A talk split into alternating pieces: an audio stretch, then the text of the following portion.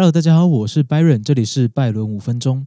很多时候呢，我们认为某个人他做了某个行动，或碰到了某个遭遇，会导致产生某个结果，但实际上这些强加的原因啊，本身并不会带来什么样的影响哦。重点在是我们自己要一厢情愿的去相信，这不相关的两件事情，它们之间是有影响的。那么，它们之间对我们来说，它就有因果关系。迷信说啊，看到黑猫运气会不好，但通常呢，我们看到黑猫的日子。比我们被赞美的次数还要多，而刚好那天你看到黑猫之后跌了一跤，你就想起了这个迷信，想起那只每隔几天你就会看到的黑猫，然后呢，你就把最近碰到的坏事都算在那个吐毛球的小家伙身上，这样子公平吗？你最近一直有看到一些数字让你很在意，那些数字呢常常出现，这一定不是巧合，所以呢，你去彩券行买的彩券，你觉得冥冥中有注定，当晚开奖数字通通都不一样，根本没中。但你再仔细的看了一眼开出来的号码，你惊觉，其实你有在其他地方有看到这些号码。原来啊，冥冥之中都是有启示的，差一点你就可以原地退休了。其实呢，这些都是迷信，是自己穿凿附会。所有的数字都会出现在你的生活里面，只要它是零到九的组合。如果呢，你当时心中有彩券，你就会自己联想翩翩，中头彩的几率啊，低到不可思议。所以很多人会相信一些所谓的兆头，为什么呢？因为当感觉情况不可控制的时候，人特别喜欢寻求超自然的解释跟帮助。所以呢，在你迷茫的时候，你会去算命；在你想要得到什么东西的时候，你会去求神，对吧？那另外呢，我们也常常会看到啊，这次什么什么星座、什么生肖的人会中奖，几率很高；身份证号码有几号的人有偏财运。像这类的新闻啊，想想你就知道它只是好玩而已。但市场就是吃这套，甚至啊，有些人深信不疑。而我们又都会以为自己会是中奖的那个人，这是一种叫做控制错觉的心理反应。你会觉得自己的选择更好，自己的选择更有几率可以中啊！你会觉得自己对于结果有控制力。但真实的情况是我们不会是天选之人，我们不会是救世主，不会是那个李万。所以呢，我们就是买了一张彩券，然后一次又一次的下次再来。话说回来，中彩券的头奖啊，这个几率再低。只要买的人够多，总会有人中奖，对吧？所以，我们一定可以看到新闻说，谁又中了连续杠好几期的头彩。常常看到这样的新闻，你无意识就会觉得这种事情它很有可能。玩玩还好，有些人呢分不清楚实际的情况跟幻觉，玩到有点过头，那就不好了。所以各位要翻身，不要靠赌博，该收手就要收手，要搞清楚分寸，最好是不要碰啊。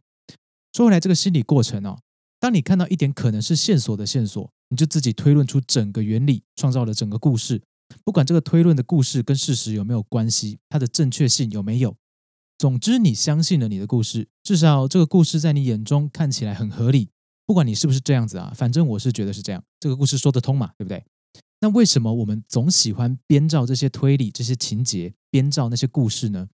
因为故事它可以把零碎的线索串在一起，或者换个角度来说。不是零碎的线索，而是我们强行把那些元素当成线索，然后呢，将这个情节完整，这让我们感到安心，这让我们对于环境的变化、世界运作的规则，哈，产生确信感。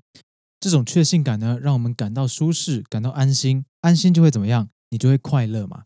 所以呢，追求安心跟稳定是我们的本能。这种捕风捉影、编造故事。甚至是不经考证就造谣的行为，其实是我们的本能衍生出来的。这些行为给充满不确定的世界带来解释，这些解释呢，稳定着我们的生活。所以有时候我们会听闻，有些人的价值观被挑战、被破坏之后，他们会大为崩溃，因为那不只是找到了一个事实，更不只是转换了人家的概念，那是这些人的世界的崩塌。所以这些人能够不崩溃吗？但人是很坚强的哈。崩溃以后会重新组织新的价值观。一种状况是接受了新的、更坚固的故事，建立新版本的价值观，借以适应新的世界。另外一种状况是，他会拒绝原本世界的崩塌，他会去寻找所有可以用的材料来妖魔化那些他需要重新适应的资讯，进而巩固他原本的世界。那么，故事也好，逻辑也罢，人绝对有办法找到方式。自圆其说，来让自己呢可以继续的存在，以自己认知的方式存在。所以人家说世界怎么样不重要，重要的是你怎么想，你怎么想，这个世界就是什么样。所以当各位发现各种征兆啊、启示啊，或者是产生各种故事的时候，多想一下这件事情的逻辑能不能够当得起检验，有没有考证过？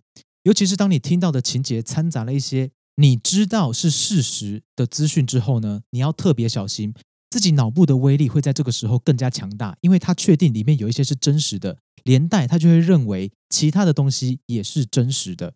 所以很多人他说谎，他会掺杂一些真实的资讯，让你自己去脑补，你就会认为这个人是可信的。又比方说，很多人呐，第一次去算命的时候，可能都觉得，哎，算命是很准。他看你主动靠近他求助的样子，第一句话可能就是啊，你最近有烦恼啊，让你很苦恼。你这个烦恼你没有办法解决，你觉得很闲没有烦恼跑去算命的人会很多吗？只要你是有烦恼的类型，这个开头就不错，你就会对这个算命老师。啊，对他深信不疑，至少你觉得他可能可信，对不对？你会想，哇，好准，他怎么知道我在想什么什么什么什么？然后你就对号入座了。说回来啊，脑补呢，其实是一个很有用的功能，因为脑补可以帮我们省下很多力气，不会什么事情都充满不确定性，也不会什么事情都想要进行查证。只是当我们太过依赖这个功能的时候，我们就容易失去探测真实的能力。所以，当我们有个推论的时候，警报器要响起来哦，你要问自己。刚刚我是创造了一个故事，一个自己说服自己的解释，还是我们在陈述一件事实？从此来分清楚，那是我们的自我催眠，一个幻觉，还是那是一个经得起检验、不掺杂个人解释的陈述？那么这期学到的心得就到这边。这里是 Podcast 拜伦五分钟，你也可以在 YouTube 上找到我。希望这期呢能够帮你变好一点点。我是 Byron，我们下一期空中再见，拜拜。